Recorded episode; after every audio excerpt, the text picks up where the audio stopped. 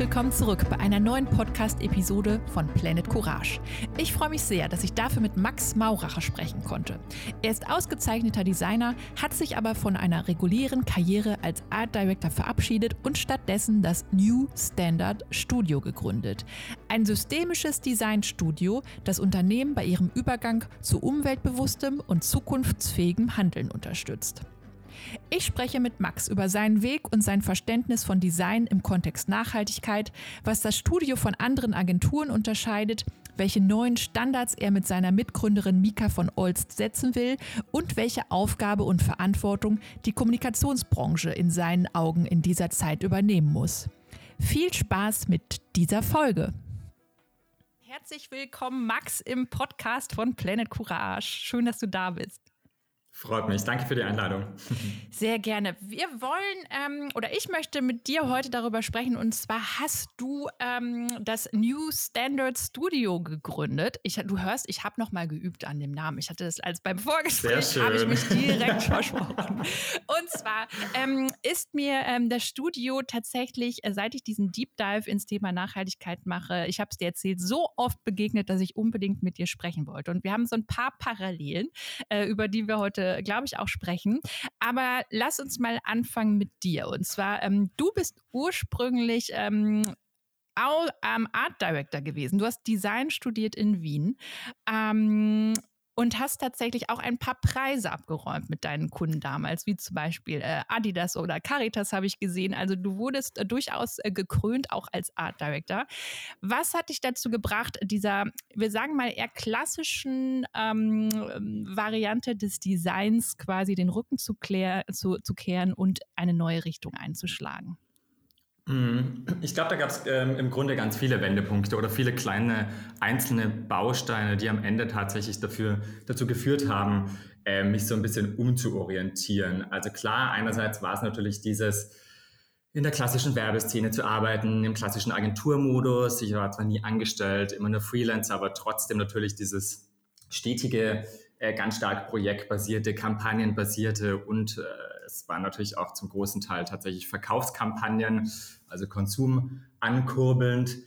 Ähm, das war zu der Zeit noch äh, irgendwie ganz okay für mich und auch ganz vertretbar für mich. Ähm, habe dann auch wieder mal gewechselt von der Werbung hin zu ähm, Spatial Design.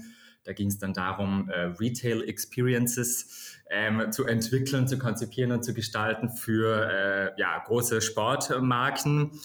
Und äh, da ist mir eigentlich dann zum ersten Mal wirklich aufgefallen, wie viel nicht nur äh, materielle Ressourcen, sondern auch einfach Arbeitsressourcen in diese Projekte fließen, auch monetäre Ressourcen, ähm, um am Ende vielleicht für ein paar Tage lang eine ganz spezielle Experience äh, sozusagen zu kreieren.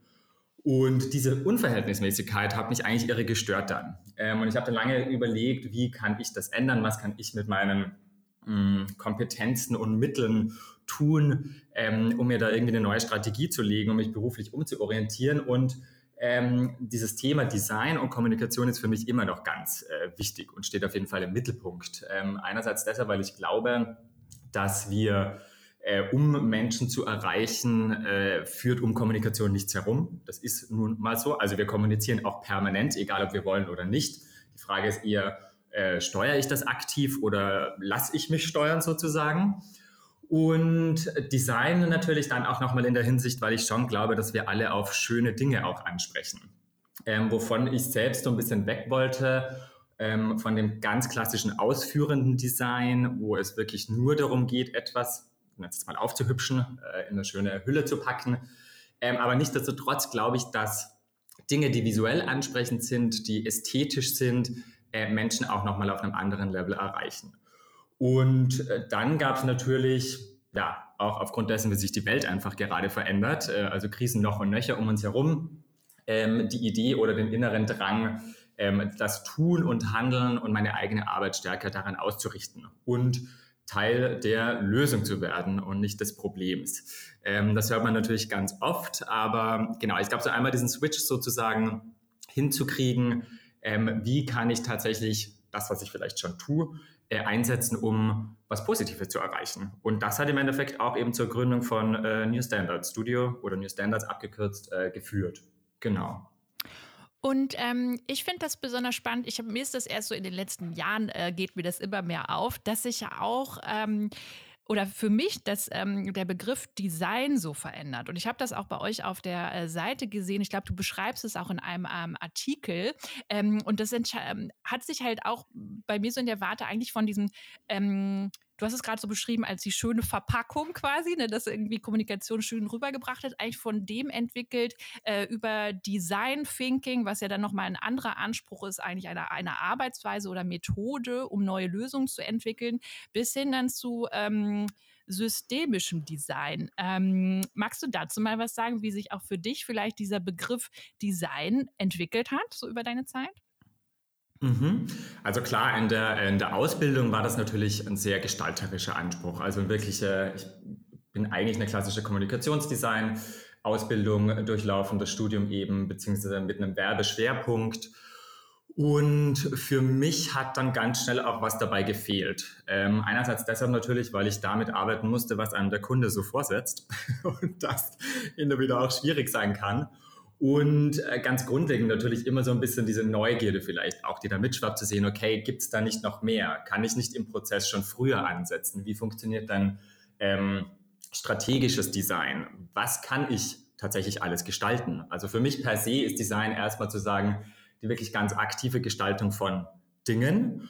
Und jetzt würde ich Dinge aber eben nicht nur als Objekt oder Produkt bezeichnen, sondern prinzipiell von allem. Also alles, was ja prinzipiell um uns herum existiert, ist ja mal von irgendwem gestaltet worden. Das ist ja nicht einfach so aus der Luft gefallen. Also in den seltensten Fällen vermute ich. Ähm, aber genau, prinzipiell ist alles mal gestaltet worden. Das heißt, wir haben doch auch die Möglichkeit, alles umzugestalten, nochmal neu zu gestalten.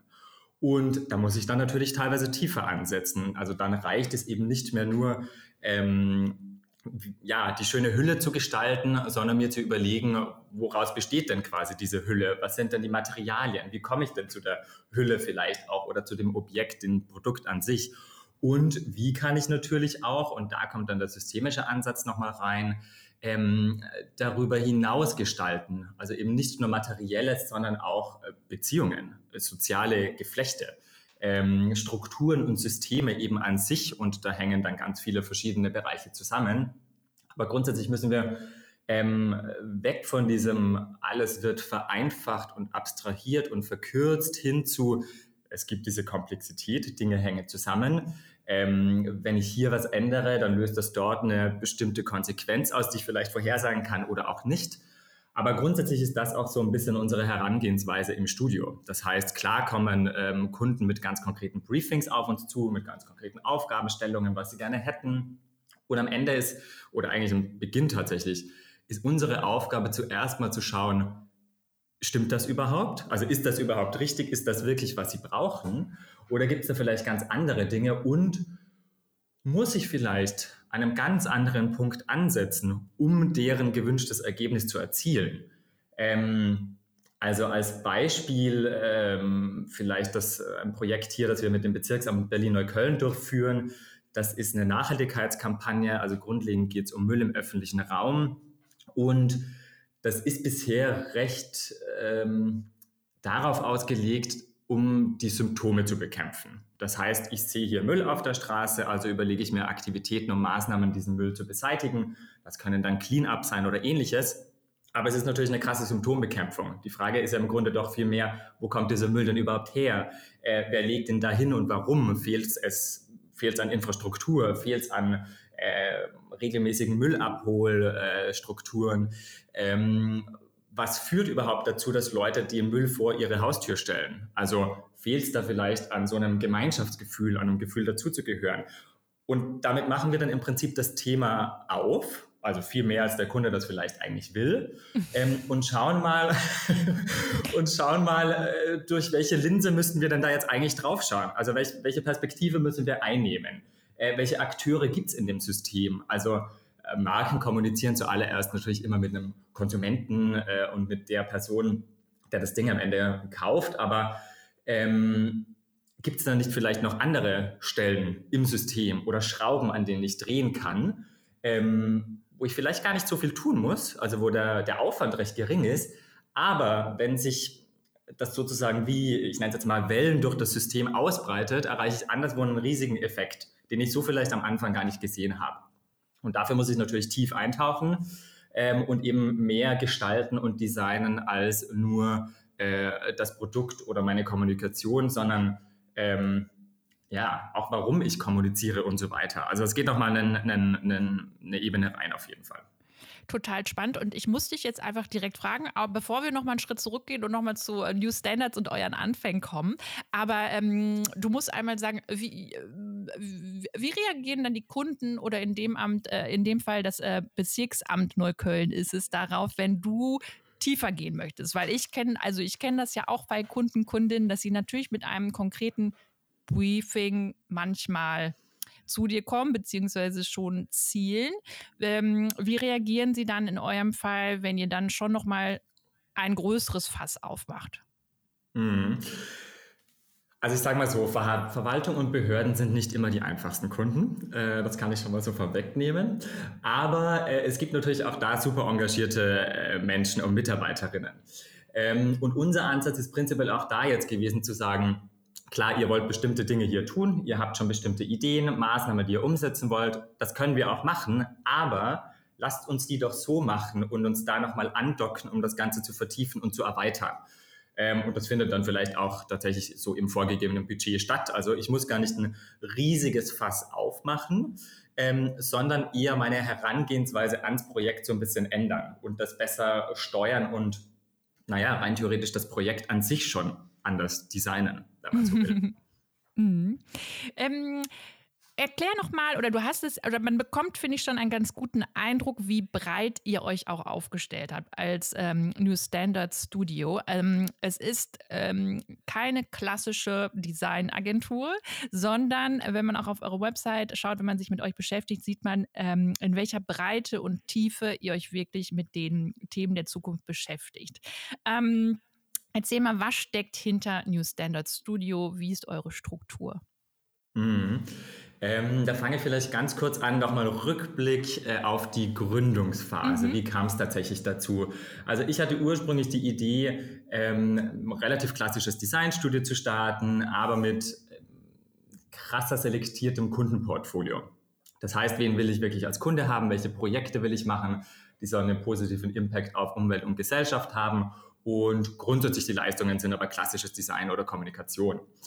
Und dann hatte ich mich mit meiner mittlerweile Mitgründerin Monika getroffen und sie meinte, nee, wir müssen das größer aufziehen. Und es ist auch total logisch, weil wenn ich zum Beispiel an meine Werbeagenturzeit zurückdenke, war es immer so, dass ähm, es zum Beispiel Briefings oder auch Infos von der Strategieagentur gab, die kamen dann zur Designagentur und dazwischen gab es eigentlich immer schon so, einen, so, eine Verwerfung. Also das ist nicht immer, äh, ja, der Übergang war nicht ganz fließend, äh, da sind Infos verloren gegangen, falsch weitergegeben worden und so weiter und so fort. Äh, die Designagentur hat dann plötzlich andere Dinge gemacht, als die Strategieagentur das eigentlich wollte. Und wir hatten dann gesagt, okay, wenn wir uns festlegen wollen auf dieses Nachhaltigkeitsthema, dann müssen wir das wirklich von Anfang bis Ende abbilden können. Dann können wir nicht nur Nachhaltigkeitskommunikation machen, dann müssen wir auch die Strategie davor machen oder noch weiter vorne ansetzen, sozusagen, wo sich äh, ein Unternehmen erst aufbaut und sich überlegt, was ist überhaupt mein Geschäftsmodell, wie kann das Geschäftsmodell nachhaltig sein, um sozusagen wirklich das von Anfang bis Ende abbilden zu können für den Kunden oder die Kundin, der äh, der einzige Ansprechpartner erstmal sozusagen zu sein, aber eben auch in dieser orientierenden, äh, guidenden Position sozusagen. Das war uns sehr wichtig, ähm, dass da eben nicht Dinge verloren gehen, dass ich als Kommunikationsagentur nicht mit ähm, ja, Infos arbeiten muss, die aus dem Unternehmen kommen oder auch sonst woher, die ich vielleicht gar nicht fact-checken oder überprüfen kann. Ähm, und deshalb war für uns recht schnell klar, dass wir eben auch an die Strategie ran müssen, dass wir unter anderem auch Nachhaltigkeitsberichte anbieten wollen, ähm, was für uns immer ein toller Fuß in die Tür ist und meistens der Start der Zusammenarbeit eigentlich, weil wir da dann wirklich zum ersten Mal schon tief ins Unternehmen reinschauen. Das heißt, wir sehen, wo gibt es äh, Chancen, wo gibt es Potenziale, wo funktionieren die Dinge vielleicht auch noch nicht so richtig. Ähm, wo können wir also mit dem Unternehmen zusammenkommen und in welchen Themen können wir die nochmal stärker beraten? Und am Ende ist der Bericht natürlich auch ein Kommunikationstool, klar. aber für uns sozusagen tatsächlich interessant als Startpunkt eines Strategieprozesses auch.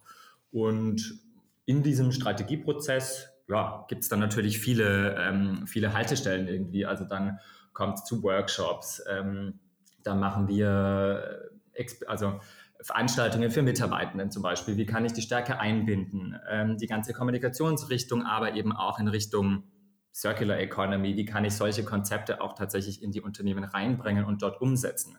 Also für uns ist ganz wichtig, in die Umsetzung zu gehen, aktiv zu werden, Maßnahmen umzusetzen und nicht nur beraten, sondern tatsächlich auch tun. Du hast es gerade schon ähm, angedeutet, also die Nachhaltigkeitsberichte sind dann oft für euch so eine Art äh, Türöffner oder eigentlich sind das die ersten Anfragen, mit denen auch Kunden, Kundinnen auf euch zukommen. Ähm, ist das so tatsächlich der, der größte Türöffner für euch oder wie gestalten sich gerade so die Anfragen von äh, Unternehmen an euch? Und gibt es dann, also ich kann mir vorstellen, ihr habt da nicht so ein ähm, Framework oder so hier Step, Step, Stufe 1 bis 8, die ihr durchlauft, sondern es hört sich wirklich sehr ähm, angepasst natürlich an, auch für das Unternehmen jeweils, wie ihr vorgeht. Genau, ich würde sagen, das ist sehr individuell. Also jeder äh, Unternehmensberater oder Business Consultant würde wahrscheinlich sagen, was zur Hölle macht ihr da? Ihr könnt das gar nicht skalieren und reproduzieren äh, und so weiter und so fort. Ähm, aber das ist auch gar nicht unser Anspruch. Also ich muss ja jetzt nicht sozusagen die Blaupause für einen Prozess schaffen, der im Grunde halt hyperindividuell ist. Also klar haben Unternehmen ähnliche äh, Probleme oder stehen vor ähnlichen Herausforderungen, aber die Herangehensweise, wie will ich da als Unternehmen oder Organisation rangehen, sind doch total individuell und hängen ja auch ganz stark davon ab, wie ich äh, zum Beispiel Nachhaltigkeit definiere. Was ist das für mich überhaupt? Was ist überhaupt relevant fürs Unternehmen? Und was wir, finde ich, schon sehr stark draußen sehen, ist, dass sich viele Unternehmen und Organisationen mit Dingen aufhalten oder auch Maßnahmen aufhalten, die eben nicht relevant sind für sie. Und ich glaube, da diesen, diesen individuellen Ansatz, diese äh, Herangehensweise wirklich zu schauen, was gibt es da, ähm, mit was kann man arbeiten ähm, und wo wollen die überhaupt hin, dann kann ich wirklich zielgerichtete Maßnahmen setzen äh, und ja, mich da auf den Weg machen. Mhm. Und ihr, ihr arbeitet ja auch nicht nur zu zweit, ihr seid, ähm, also du hast zusammen mit der Monika gegründet, äh, aber ihr seid eigentlich, so wie ich es von äh, außen da wahrnehme, ja sehr mh, flexibel aufgestellt. Genau, also dadurch natürlich, dass sich bei uns tatsächlich kein oder kaum ein Projekt äh, dem anderen ähnelt, haben wir natürlich auch immer eine unterschiedliche Besetzung, ein unterschiedliches Team. Ähm, dann gibt es auch mal ein Projekt, wo ich äh, oder wo wir eine Verhaltenspsychologin brauchen zum Beispiel. Aber die brauche ich natürlich nicht für jedes Projekt. Das heißt, wir haben hier äh, unser Netzwerk, unser Netzwerk an Leuten und ExpertInnen und Freelancerinnen eben, die wir dann ähm, entweder zu ganzen Projekten oder zumindest den Teilen hinzuziehen, weil wir auch äh, ja, ganz offen sind, dass wir natürlich nicht selbst alles wissen können. und äh, in dem Fall muss ich natürlich auf Expertise und Wissen auch von außen zugreifen. Und da sehen wir schon auch extreme Vorteile natürlich, äh, wie die Projekte dann ablaufen und, und die Ergebnisse in den Projekten, klar. Ähm, und ihr macht äh, ganz tolle Kampagnen. Du hast gerade schon von äh, Berlin-Neukölln äh, erzählt. Und ähm, hast du Lust, über eine Kampagne äh, noch mal ein bisschen zu erzählen, die dir besonders am Herzen liegt? Ähm, ja, das können wir gerne machen. Genau. Also ich würde sagen, eine meiner Lieblingskampagnen, und die war tatsächlich recht früh schon, ähm, war der Again Guide. Ähm, das ist eine Plattform in Berlin, die äh, Textilretter abbildet. Also quasi eine Map online. Ich kann da ähm, reingehen, ich kann suchen zum Beispiel, ich suche jetzt eine Änderungsschneiderei in meiner Nähe und dann zeigt mir das an, welches Angebot die Schneiderei auch hat und so weiter. Auch für andere Services, also Upcycling von Textilien oder ähnlichem. Und wir sind prinzipiell äh, beide der Meinung, also Monika und ich, dass Mode per se nie nachhaltig sein wird. Also würden jetzt auch nicht unbedingt für eine Modemarke arbeiten oder direkt kommunizieren, weil wir einfach der Meinung sind, so wie das System Mode funktioniert, ähm, kann es nicht nachhaltig sein. Da ist es egal, ob ich eine nachhaltige Bio-Baumwolle oder wie auch immer verwende oder nicht. Das System per se hat schon einen Flaw drin, würde ich jetzt mal behaupten. Und da war es aber anders. Also die Plattform ist ja wirklich dazu da zu sagen, die Kleidung, die es schon gibt, soll im äh, Kreislauf bleiben, die soll wiederverwendet werden, die soll vielleicht auch geteilt werden. Und äh, da war es dann natürlich interessant, wie erkläre ich das eigentlich den Nutzern oder den Berlinerinnen? Also wie mache ich denen klar, dass das Vorteile hat gegenüber dem Neukauf auch? Und was wir dann gemacht hatten in der Kampagne war diese sehr klassische Modekampagnen-Ästhetik. Also ich habe eine Person in einem, äh, ja, gut angezogen, äh, vor einem, von einem Studiohintergrund, die Ästhetik haben wir erstmal übernommen, damit Leute auf den ersten Blick gar nicht unbedingt einen Unterschied sehen. Also ich persönlich habe ein ganz starkes Problem damit, wenn äh, nachhaltige Marken und Produkte auch extrem nachhaltig und öko aussehen. Also damit werde ich nie aus dieser Nische rauskommen. Das ist so ein bisschen die Schwierigkeit. Ich muss mich jetzt auch nicht unbedingt dem Mainstream anpassen und total unterordnen, aber wenn ich zum neuen Standard äh, wollen möchte, ähm, kommen möchte, dann muss ich doch auch äh, mich schon so ein bisschen in eine gewisse Ästhetik einordnen, was natürlich auch die Massen anspricht. Ansonsten, ja, bleibe ich immer nur eine Nischenlösung. Und bei dieser Kampagne äh, haben wir genau das gemacht eben. Wir haben so eine typische Modekampagnenästhetik aufgegriffen, aber natürlich eben nur mit Secondhand oder upcycleten Kleidungsstücken und Accessoires. Und ja, die war dann äh, berlinweit zu sehen. Die Kampagne enthielt dann auch noch Veranstaltungen und andere Formate und war für uns eine super schöne äh, Gelegenheit, in ja, einem eigentlichen spannenden Bereich, nämlich Mode, aktiv zu werden, ohne ähm, Neuware verkaufen zu müssen. Ihr habt quasi die Diskussion einfach dann nochmal ange, angestoßen letztendlich, ne, mit dem Again Guy. Genau, und was ganz wichtig ist natürlich, äh, das ist das Interessante vielleicht auch an der Circular Economy dann, ist, dass wir alle ja auch neue Rollen bekommen werden müssen. Also wenn Neukauf hoffentlich immer unattraktiver wird, dann bekommen wir als Konsumentinnen plötzlich eine ganz neue Rolle. Da müssen wir plötzlich auch reparieren oder das irgendwo hinbringen. Da müssen wir äh, Kleidung oder vielleicht auch andere Objekte noch mehr teilen. Und ich glaube, da ist es sozusagen ganz spannend, zu nochmal zu schauen, wie können wir die Leute äh, dafür begeistern? Wie können wir sie da abholen? Äh, und wie können wir der, der starken Bequemlichkeit oder dem Convenience-Faktor vom Neukauf auch was entgegensetzen?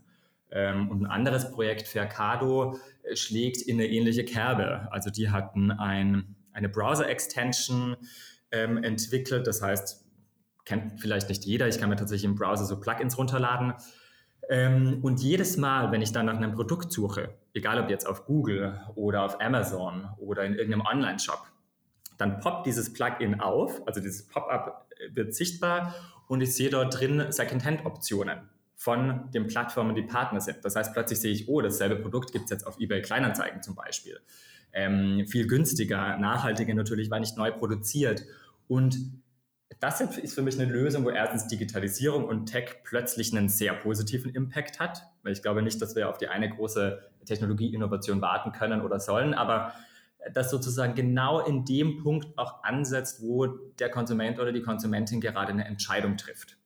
Das heißt, ich werde im richtigen Moment abgeholt, werde vielleicht noch mit einem günstigeren Preis gelockt. Es ist gar kein Mehraufwand für mich. Ich werde dann zu der anderen Plattform weitergeleitet. Ähm, und das sind für mich Lösungen, die super spannend sind und die wir eben auch mit Kommunikation und Design unterstützen wollen und supporten wollen und größer machen wollen. Währenddessen wir jetzt nicht für ein ganz klassisches Unternehmen äh, oder eine ganz klassische Organisation, die äh, noch nicht nachhaltig ist oder auch noch nicht auf dieser Reise ist, ähm, die nicht zu unserem äh, Kommunikations- äh, Portfolio zählen wollen würden. Das heißt, wir machen da auch so ein bisschen eine Unterscheidung. Also wem bieten wir was an? Mit wem arbeiten wir an was?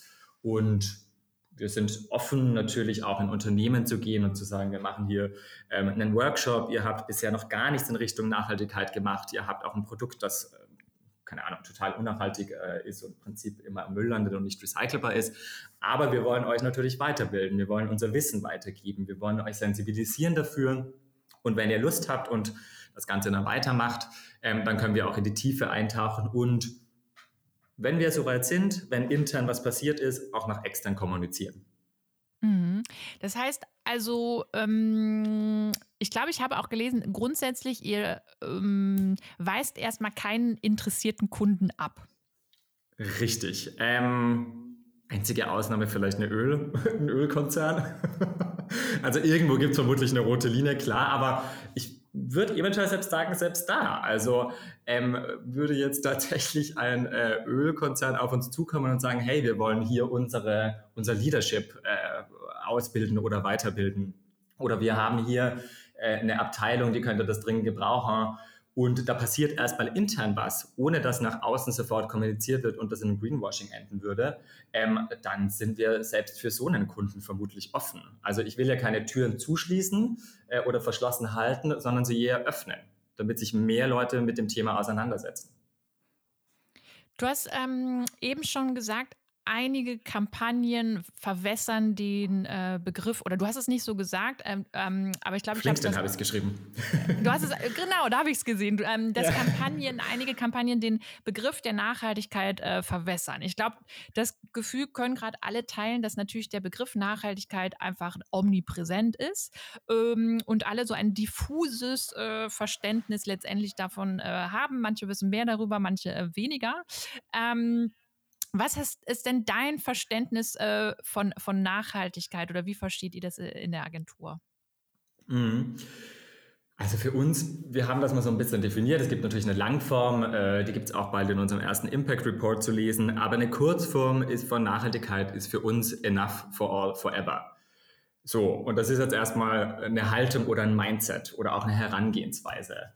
Und das bringt für uns aber sehr stark auf den Punkt. Das heißt, wie können wir all das, was wir tun, wirtschaften, leben, wohnen, konsumieren und so weiter, so tun, dass es da noch genug gibt für alle, die jetzt schon da sind und später noch kommen. So, und das führt natürlich automatisch dazu, dass ich mich mit ganz vielen Dingen intensiv auseinandersetzen muss, weil aktuell sind wir ganz weit davon entfernt, so zu handeln und so zu wirtschaften, dass das der Fall ist.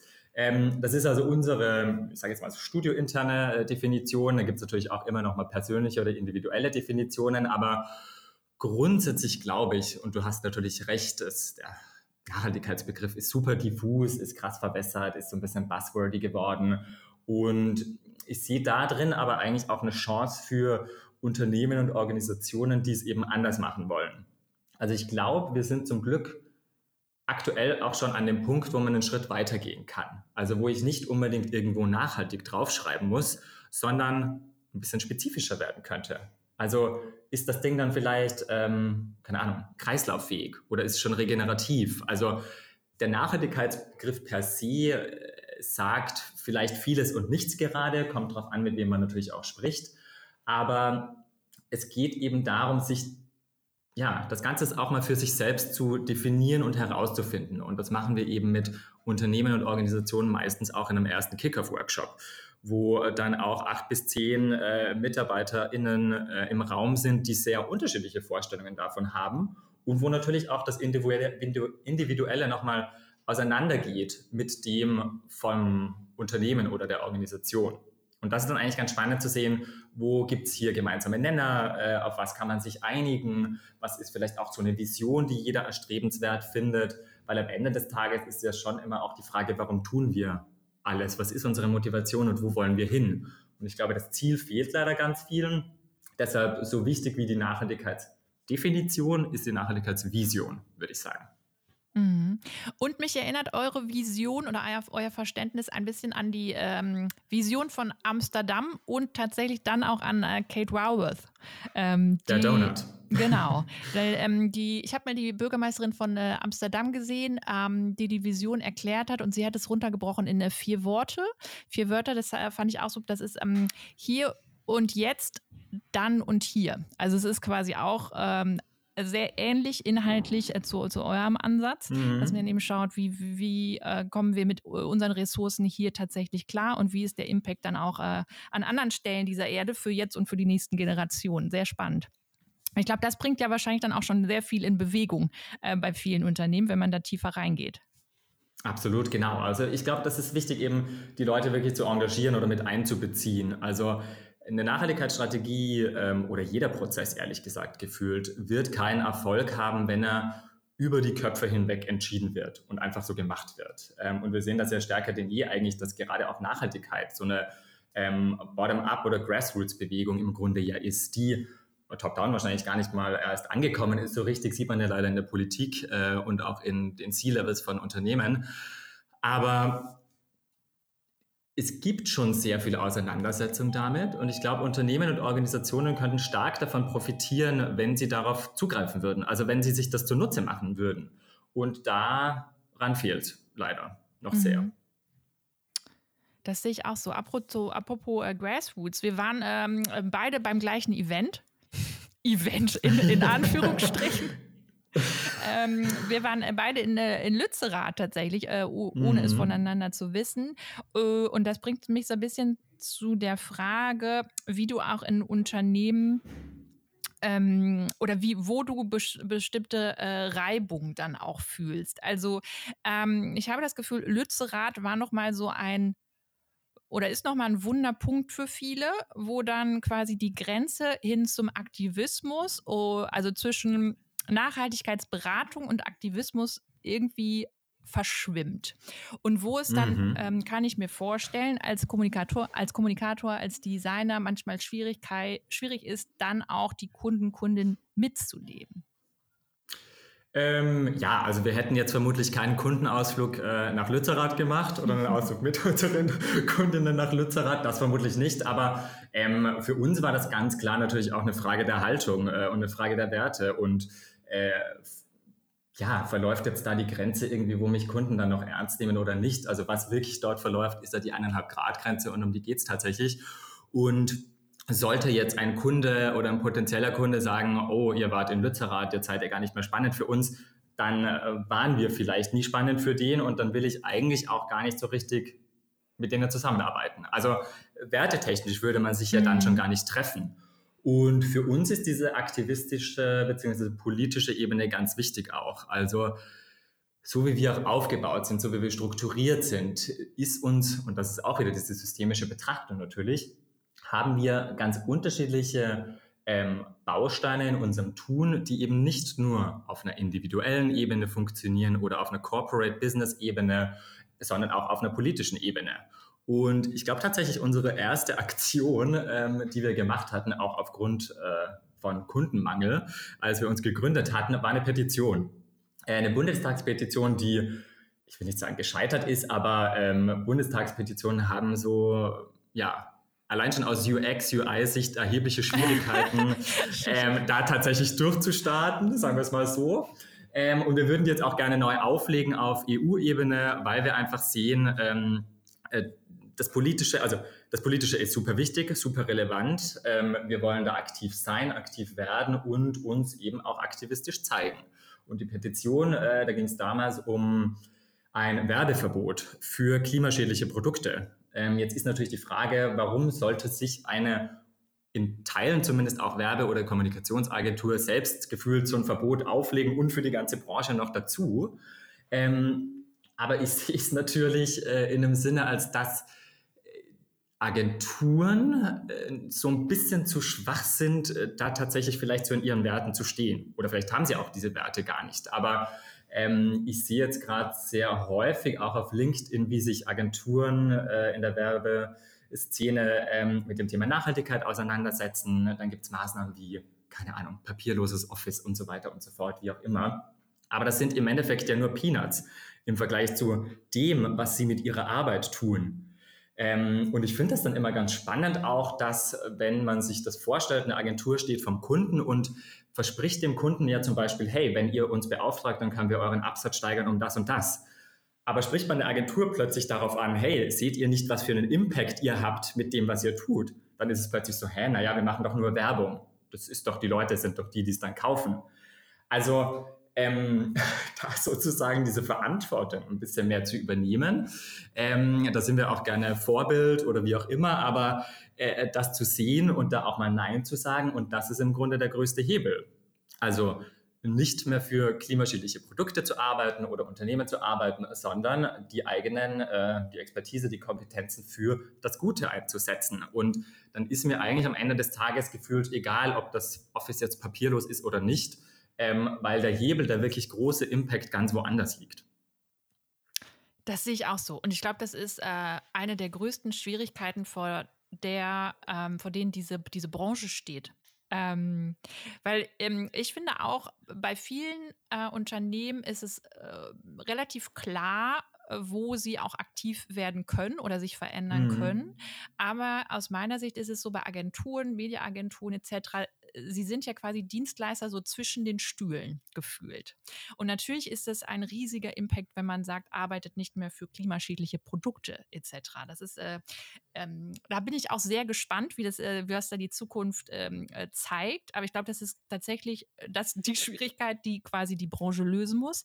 Äh, aber es bringt mich auch zu der Frage, hm, mh, oder eigentlich hast du es ja schon gesagt, was ist die Aufgabe so aus, aus Kommunikationssicht, aus, aus der, von der, für die Branche jetzt aktuell? Weil man sieht ja auch, ähm, oder ich habe letztens noch auf LinkedIn gesehen, ähm, da hat auch ähm, äh, die äh, Geschäftsführerin einer, einer großen Agentur auch gefragt, äh, wie soll man eben in diesen Augenblicken quasi handeln, ne? wenn man eigentlich weiß, für diesen Kunden sollte ich vielleicht aus den und den Gründen an der Stelle nicht mehr Kommunikation verstärken. Ähm, wie gehen wir damit um? Und äh, so auf der Hand liegt es, finde ich, für die Branche nicht aktuell. Es wird noch nicht offen diskutiert. Genau, ja, aber damit versperrt man doch auch total die Sicht darauf, oder? Also es ist doch klar, was ich dann tun muss, wenn ich mich nicht damit identifizieren kann. Also, naja, es gibt, glaube ich, verschiedene Persönlichkeiten oder auch Arten von Agenturen. Also die Agentur, die natürlich selbst darauf ausgerichtet ist, ähm, einfach nur zu wachsen und mehr Profit zu machen, die sagt zu so einem Kunden wahrscheinlich nicht nein. Das wäre ja dann aus wirtschaftlicher Sicht doof. Ähm, aber das heißt, ich muss mir als Agentur oder als Unternehmen doch auch irgendwann mal klar sein, wer bin ich eigentlich und wofür stehe ich eigentlich und was will ich eigentlich und warum mache ich das Ganze eigentlich? Also äh, gründe ich wirklich eine Agentur, arbeite da, äh, stecke richtig viel Zeit rein, um dann ein Produkt zu verkaufen oder was auch immer zu tun oder Kommunikation zu machen, die äh, mir selbst widerstrebt. Also wüsste ich jetzt nicht genau, warum man das tun sollte. So, und dann gibt es natürlich, äh, klar, Agenturen, äh, jeder muss überleben, das stelle ich gar nicht in Frage. Und natürlich gibt es auch finanziellen Druck, aber das zu hinterfragen ist, äh, glaube ich, so ein bisschen der erste Schritt und sich damit auseinanderzusetzen, ja, wer man wirklich sein will. Mhm. Ähm, und damit würden sich dann auch ganz schnell andere Probleme lösen. Also wenn ich die, ähm, wenn ich höre Fachkräftemangel in der Werbebranche und so weiter, ja, dann kann ich euch sagen, warum weil das nicht mehr wahnsinnig attraktiv ist, äh, in einer Agentur zu sitzen und dann plötzlich ähm, ein Briefing auf den Tisch zu bekommen von, äh, keine Ahnung, lass es ein Autohersteller sein, wie auch immer, aber etwas, womit ich mich als Person nicht mehr identifizieren kann, äh, die jetzt in einer Agentur zum Beispiel arbeitet. Wie soll ich denn dann dafür eine Kreation machen? Wie soll ich dafür, also das lässt sich mit dem Gewissen äh, irgendwann schwer vereinbaren und deshalb, glaube ich, wird diese Branche so unattraktiv. Ganz äh, nebenbei natürlich die, die Arbeitskonditionen und so weiter, die auch nicht gerade prickelnd sind bei den meisten. Ähm, aber da stärker äh, Stellung beziehen und eine, eine, konkrete Haltung irgendwie einzunehmen, wer bin ich, dann ist es viel einfacher, andere Leute hinter mir zu versammeln. Ähm, also die Bewerbungen, die wir bekommen, sind höchst motivierte äh, Personen aus ganz unterschiedlichen Bereichen, die sagen, hey, ihr macht das so anders und so ähm, spannend und authentisch ähm, und das ist was, wofür ich auch, wo ich dabei sein will. So. Und ja, von daher glaube ich, muss sich jede Agentur früher oder später von Kunden trennen und gewisse Kundenbeziehungen in Frage stellen. Ähm, ansonsten, ja, nehme ich doch meine eigene Wirkung auch gar nicht wahr. Weißt du, was ich meine? Also äh, ansonsten ja. sage ich doch, ach, egal was ich tue, so, Hauptsache das Geld kommt rein und mir ist eigentlich egal, was da am Ende dabei rauskommt, aber gehe ich nicht auch mit einer gewissen, keine Ahnung, es gibt ja auch so eine, eine Erwartungshaltung an meinen Job rein, dass ich da was tue und bewirke. So, ja, genau, das ist meine, äh, meine Position dazu. Von daher, ähm, genau, ich glaube, das sind spannende Zeiten vor uns. Ähm, ich glaube, da werden sich Agenturen auch verkleinern müssen und vielleicht ist das auch total positiv. Also ähm, ich würde da nicht immer so automatisch was Negatives drin sehen, ehrlich gesagt. Und ja, ich glaube, es ist eine Chance. Klingt jetzt erstmal komisch, jede Krise ist eine Chance, wie immer, aber ich glaube, es ist sozusagen erstmal eine Chance herauszufinden, wer man eigentlich ist und wer man sein will und was man wirklich machen will. Und ähm, da auch drauf zu hören, auf das Team zum Beispiel, auf das eigene und für wen wollen die eigentlich noch arbeiten. Und ich glaube, dann könnte so eine Entscheidung auch mal einfacher fallen. Mm, du hast oder ihr habt es ja auch für euch tatsächlich festgelegt, ähm, nach welchen Werten ihr arbeiten wollt. Und zwar habt ihr einmal äh, ein Manifest aber natürlich auch für euch Standards, wie der Name auch schon sagt. Also ihr habt eigene Standards und wollt äh, neue Sta äh, schaffen. Ähm, aber was ich mich gefragt habe, ihr habt das ja jetzt, ich glaube, so ungefähr vor zwei Jahren habt ihr diese Standards wahrscheinlich mal äh, runtergeschrieben und dann seitdem mhm. auch dran gearbeitet, kann ich mir vorstellen.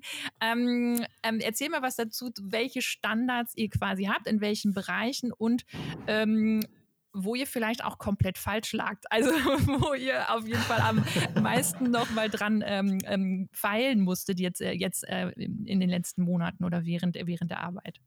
Mhm. Also ich glaube, das Schöne ist, dass unsere, klar, wir hatten die vor fast zweieinhalb Jahren jetzt mittlerweile geschrieben. Ich glaube, dass sie tatsächlich recht zeitlos sind. Also das war auch so ein bisschen der Grundgedanke. Ähm, Unsere jetzt wirklich interne bzw. eigene Standards sind wirklich die, ist so eine Wertebasis. Ähm, sagt einfach mal grundsätzlich, wie wollen wir arbeiten? Für wen wollen wir arbeiten? Was wollen wir arbeiten? Ähm, wie sehen so Prozesse intern aus? Wie wichtig ist es, uns Wissen weiterzugeben? Disclaimer, sehr wichtig natürlich. Ähm, wie äh, wer kann sich oder sollte sich bei uns bewerben? Äh, an wen sind wir interessiert, irgendwie in unser Team aufzunehmen? Ähm, worauf achten wir dann natürlich auch bei den ähm, ja, Dingen, die wir einkaufen äh, oder die wir Kunden empfehlen. Ähm, wie essen wir im Büro? Wie trennen wir Müll im Büro? Äh, solche Kleinigkeiten tatsächlich auch. Wie bewegen wir uns? Ähm, so, das sind so diese grundsätzlichen Spielregeln, sind es für uns eigentlich mehr. Also diese internen Standards sind tatsächlich Spielregeln. Ähm, so wollen wir arbeiten und sein und so sind im Idealfall eben auch unsere Partner, unsere Lieferanten und äh, die Kundinnen äh, finden das zumindest toll äh, und schauen sich vielleicht das ein oder andere ab. So. Ähm, genau, das sind unsere Standards, würde ich sagen. Und die, klar, werden wir früher oder später auch mal updaten und ein bisschen anpassen, aber so wie die sind, sind sie eben, wie gesagt, die Grundlage. Ähm, und das heißt jetzt nicht, dass die 100% perfekt sind ähm, und dass wir die nicht noch ausbauen oder ändern werden, aber so eine Schaffensbasis ist es für uns eigentlich. Was haben sich äh, Kunden schon abgeschaut davon? Was hast du beobachtet? Hoffentlich einiges. ähm, also was ich natürlich schön finde, ist, dass es immer mehr Kunden gibt, die ähm, auch erwarten, dass man mit dem ÖPNV anreist zum Beispiel. Das finde ich sehr angenehm. Ob die das jetzt von uns haben oder nicht, ist eigentlich auch irrelevant. Also es geht gar nicht so sehr zu sagen, wir sind jetzt hier und jeder soll das so machen, wie wir das machen. Mhm. Ähm, also wir wollen einen Impuls geben, wir wollen äh, einfach transparent machen, wie wir das tun, um es anderen vielleicht auch einfacher zu machen. Also nicht jeder muss ja wieder von Null anfangen. Ich kann ja auch einfach mal Dinge, die funktionieren, äh, ohne irgendwie die hundertste Innovationsphase durchlaufen zu müssen, einfach auch mal Dinge so machen, wie sie funktionieren ähm, oder wie andere sie tun. Und ja, jetzt arbeiten wir gerade an unserem ersten Impact Report. Es wird auch super spannend, ähm, weil wir da nochmal näher drauf eingehen wollen, was unsere Arbeit eigentlich so bewirkt ähm, wo wir natürlich auch noch Luft nach oben haben, was wir verbessern wollen. Ähm, und ich glaube, da steckt dann auch nochmal ganz viel für äh, gerade andere Agenturen drin. Ähm, allen ja, an Gedankenanstößen und Impulsen auf jeden Fall, aber auch an ganz konkreten äh, Maßnahmen und Dingen, die man dann umsetzen kann. Und das ist uns eigentlich ganz wichtig. Also wirklich auch hier zu sagen, wir stehen ja nicht in Konkurrenz mit irgendwem. Also ich glaube, da gibt es genug Bedarf sozusagen gerade in, in dem Bereich, ähm, dass da auch andere Agenturen nachziehen können und äh, sich andere Agenturen verbessern können und im Bereich weiter äh, bilden oder weiter verändern können. Genau. Was ist so die äh, größte äh, Nuss, jetzt auch wenn ihr das nochmal Revue passieren lasst im Impact Report? Habt ihr das, wo, woran ihr noch ähm, knabbert quasi oder was für euch noch eine große Herausforderung ist? Äh, puh, da gibt es natürlich einige Herausforderungen. Ich würde sagen, aktuell liegt es natürlich schon auch so ein bisschen daran, dass wir noch recht klein sind. Ähm, also auch wenn wir unseren Pool an ExpertInnen und Freelancerinnen haben, äh, wir sind aktuell ein Kernteam von sieben Personen, ähm, davon einige in Teilzeit. Ähm, und Teilzeit heißt jetzt sozusagen 20 Stunden, weil unsere reguläre Arbeitswoche auch nur 32 Stunden sind, also eine Vier-Tage-Woche. Ähm, ja, die größte Nuss. Die größte Nuss ist tatsächlich bei uns noch so ein bisschen unsere ganz konkrete Wirkung messen zu können. Also wie können wir ganz konkret die Wirkung von unseren Projekten eigentlich messbar machen ähm, und, und trackbar irgendwie auch machen. Und jetzt für den ersten Impact Report ähm, haben wir uns überlegt, das mal so ein bisschen zu teilen. Das heißt, es gibt einerseits uns als, uns als Unternehmen, als Organisation, als äh, Struktur und System, die wir hier in einem Büro sitzen Und natürlich haben wir da gewisse Ziele äh, und Dinge, die wir noch erreichen wollen. Aber darüber hinaus gibt es eben diese ganze Welt, die wir mit unseren Projekten erkunden. Ähm, und ob das dann ein Metallunternehmen ist oder äh, ein öffentlicher Auftraggeber ähm, oder auch so, eine, so, ein Unternehmen wie Freitag in der Schweiz, ähm, da finden wir natürlich super spannend. Wir finden heraus, was unsere Arbeit eigentlich dann tatsächlich ändert ähm, und wie können wir das messbar machen. Und ich bin jetzt gar nicht so ein Fan von, wir brauchen von allem Daten ähm, ständig und überall und dann können wir basierend auf diesen Daten die besten Entscheidungen treffen. Also ich bin auch ein Freund von Bauchgefühl und Intuition, aber ich glaube, das ist auf jeden Fall für uns ein Bereich, wo wir nochmal nachbessern können, einfach um zu sehen, ähm, ja, können wir auch unser Versprechen so ein bisschen halten. Ne? Also wenn wir die ganze Zeit davon sprechen, einen positiven Impact zu haben, dann möchte ich den natürlich auch belegen wollen. So, das ist äh, eine Herausforderung, vor der wir stehen. Das heißt, falls irgend äh, der Zuhörenden eine Idee hat, äh, dann gerne im Nachgang sich melden. da drücke ich die Daumen und bin gespannt, welche Lösung ihr, ähm, ähm, ihr erstmal findet. Ähm, an welcher Stelle verlässt du deine äh, Komfortzone am allerliebsten oder dein, sagen wir mal, deine Erfahrung aus deinem alten Job? Ähm, hast du so, so Gänsehautmomente auch bei Projekten, äh, Kunden, wo du denkst, ah, das ist, äh, da ist wirklich viel Potenzial und da äh, freue ich mich richtig auf diese Herausforderung? Also ich würde sagen, die Komfortzone verlasse ich sehr oft. Tatsächlich tagtäglich würde ich fast sagen. Also ähm, das ist sozusagen aus der Schöne äh, raus, aus der Routine, aus der Designroutine irgendwie rein in diese Studiegründung. Äh, da gibt es natürlich ganz viele neue Aufgaben auch die mal mehr Spaß machen, mal weniger. Also ich erstelle mittlerweile Verkehrszeichenpläne, äh, Dinge, von denen ich nie gedacht äh, hätte, dass ich sie jemals tun würde. Ähm, aber die positiven Momente sind natürlich schon die Momente, äh, vor allem mit oder bei KundInnen. Ähm, gerade in Workshop-Situationen zum Beispiel, wo man dann sieht, wie, wie die Menschen für das Thema einfach äh, ja, begeistert sind oder dafür brennen. Ähm, oder wo man wirklich sieht, ah, okay, beim einen oder anderen ist jetzt vielleicht auch so der Groschen gefallen. Ähm, und wir haben das ganz oft tatsächlich, dass ein Unternehmen sagt, ja, wir müssen jetzt erstmal langsam anfangen auch und ähm, gibt es ganz unterschiedliche Kenntnisstände, klarerweise, aber wir wollen die Leute jetzt auch mit dem Thema Nachhaltigkeit gar nicht überfordern. So, also wir wollen jetzt auch niemanden verschrecken. Und äh, das Schöne ist eigentlich, ja, es gibt immer Leute, die so ein bisschen einen Widerstand haben zu Beginn, aber wie der Widerstand dann eigentlich bröckelt, weil man eben genau durch so eine individuelle Geschichte ähm, oder Herangehensweise dann eben sagt, äh, wie man die am besten abholen kann und wie ich die integrieren und inkludieren kann in diesen gesamten Prozess. Und dann äh, führt das zu so einer Öffnung bei jedem und einem Austausch. Und äh, das sind dann die positiven Momente, würde ich sagen. Weil dann wissen wir auch, dass wir unsere Arbeit gut getan haben und sich da auch ohne uns noch was weiter bewegen wird. Also es ist gar nicht so unser Ziel, sage ich mal, dass wir jetzt äh, gefühlt das Händchen von jedem Kunden halten und da bei jedem Schritt dabei sind und dann vielleicht noch micromanagen, ähm, sondern das Ziel ist eigentlich schon auch so eine gewisse äh, Selbstbefähigung oder so eine ähm, Selbstwirksamkeit zu erzeugen. Und äh, dafür braucht es erstmal diesen Mindset-Change. Ähm, aber das sind die positiven Momente, wenn wir sehen, hey, da passiert auch ohne uns was. Sehr gut. Ähm, und ihr bietet, ihr teilt ja auch das Wissen, das hast du ja jetzt schon, ähm, äh, schon häufiger rausgeklungen.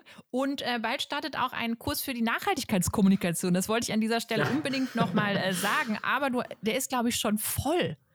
Ja, genau, der ist tatsächlich schon voll. Ähm, das ist ganz schön. Also die zweite Gruppe, mit der starten wir jetzt dann demnächst. Ähm, aber es gibt bestimmt wieder neue Termine. Also ich vermute, nächsten Herbst äh, wird es auf jeden Fall wieder eine Runde geben. Thema Nachhaltigkeitskommunikation, wo wir das Feld auch wirklich nochmal aus ja, ganz unterschiedlichen Themenbereichen aufrollen, von äh, klassischer Kampagnenarbeit und Kommunikation hin zu der Berichterstattung. Also ich glaube auch, ähm, selbst wenn ich jetzt als Person oder äh, ja, Marketing Manager vielleicht nicht direkt an der Berichtserstellung dabei bin und da dran bin, ist es doch super zu wissen, was für Möglichkeiten das Ganze vielleicht bietet oder zumindest mal so ein Verständnis zu haben. Ähm, und wir bleiben aber nicht oberflächlich, sondern gehen sehr stark in die Tiefe rein. Also deshalb auch fünf Module, ähm, A3 Stunden. Das heißt, da ist wirklich Zeit, vor allem deshalb auch, weil wir nur Kleingruppen haben, also maximal zehn Personen.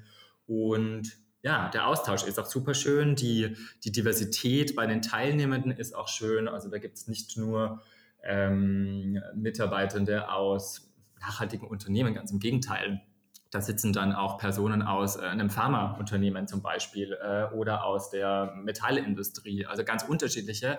Und das macht dann aber auch richtig Spaß. Also auch da nochmal zu sehen, ähm, klar funktioniert Kommunikation dann in, de, in, den unterschiedlichen Branchen auch unterschiedlich, aber wo gibt es auch da nochmal Nenner und auch da sozusagen die Kommunikationsabteilung ja, nochmal zu befähigen, sich da auch äh, aktiver zu engagieren und da so eine verantwortungsvolle Rolle einzunehmen. Sehr spannend. Also das äh, sollte sich auf jeden Fall jeder mal anschauen, der nicht, also nicht nur in dem Bereich arbeitet, sondern ich finde es ist äh, generell spannend, so einen großen Überblick auch zu bekommen, was für einen äh, Impact letztendlich dann auch Kommunikation haben kann in, in dem Thema. Ähm, was glaubst du, was hat äh, Mut aus deiner Perspektive damit zu tun, für den Planeten ähm, oder die kommenden Generationen einzustehen? Mhm. Ich glaube, Mut ist ganz wichtig. Also wenn wir sehen sozusagen, was ist der, was ist der Status quo? Wo stehen wir gerade? Was passiert da? Dann muss man schon Mut haben, um es anders zu machen. Auf jeden Fall. Also ähm, ich glaube, ohne Mut hätten wir unsere Studie nicht gegründet. Ohne Mut hätte ich meine ja, doch sehr komfortable Designerrolle, also Freelance-Rolle irgendwie nicht verlassen. Ähm, ohne Mut, äh, glaube ich, wären wir jetzt auch nicht da, wo wir sind ähm, als Studio. Aber ähm, genau, natürlich auch als Team irgendwie. Und äh, deshalb ist dieses, also ich verknüpfe ganz gerne immer auch Mut und Neugierde, es gehört für mich so ein bisschen zusammen, aber finde ich ganz essentiell, wenn es darum geht, eben ähm, Teil der Lösung sein zu wollen. Und dafür muss ich eben mutig sein, weil leider ist der Status quo eher Teil des Problems zu sein. So, und dem muss ich mich wirklich ganz, ganz aktiv äh, ja, gegensetzen eigentlich. Ähm, was nervt dich an dem Thema Nachhaltigkeit am meisten? Drei Sachen darfst du nennen. oh, das ist eine schwierige Frage. Ähm, das Thema Nachhaltigkeit, was nervt mich am meisten? Gut, also klar, es liegt mir am Herzen das Thema Greenwashing. Ähm, hängt natürlich äh, stark mit Nachhaltigkeit zusammen und damit wie Unternehmen damit umgehen.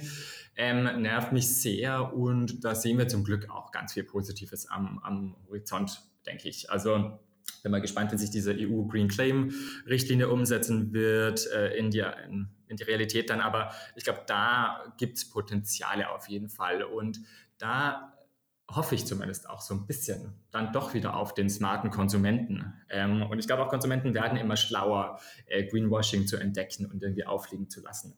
Ähm, das heißt, das ist aktuell noch mehr, aber hoffentlich bald yay.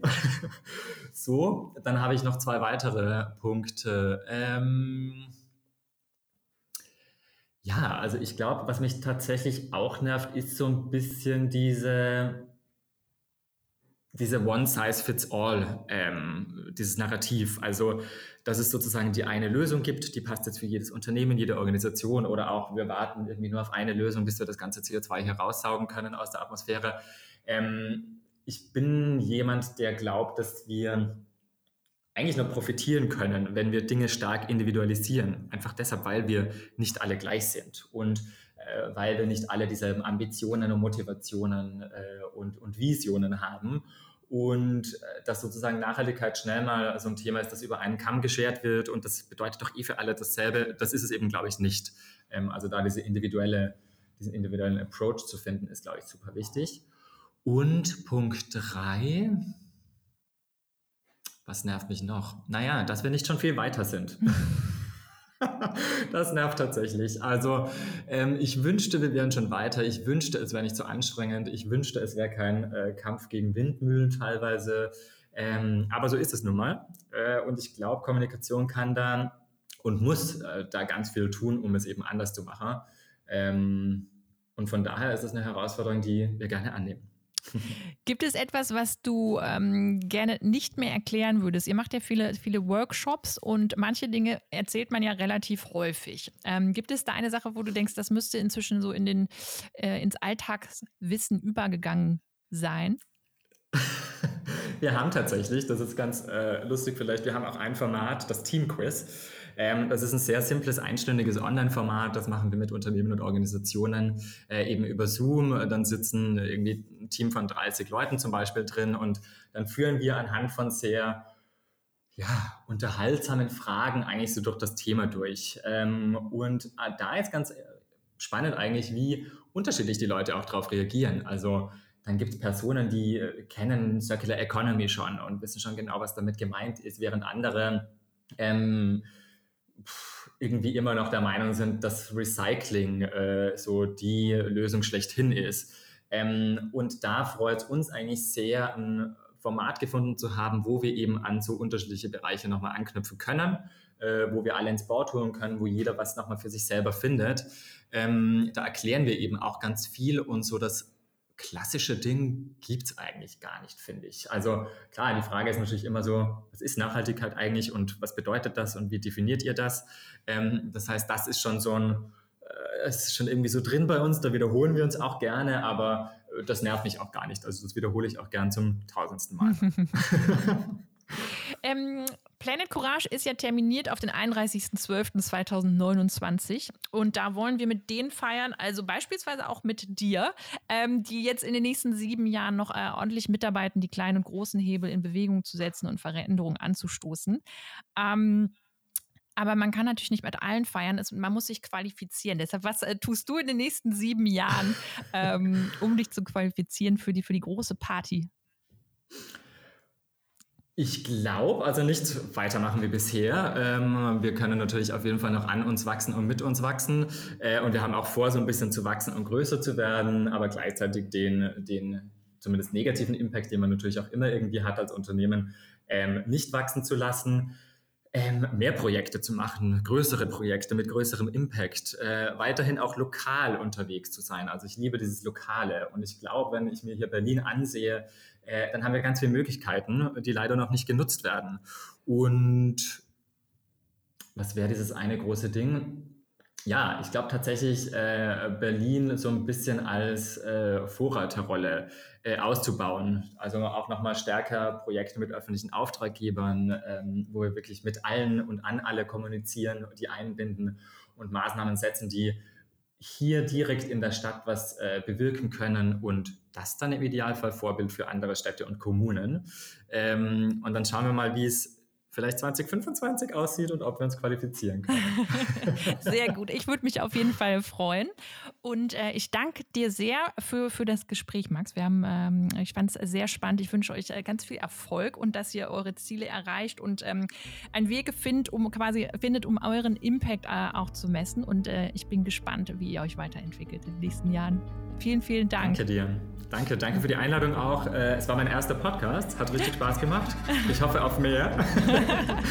ähm, genau, und wünsche dir auch noch eine schöne Woche und genau, freue mich dann auf die Party. Sehr ähm, gut. Am Ende der Dekade.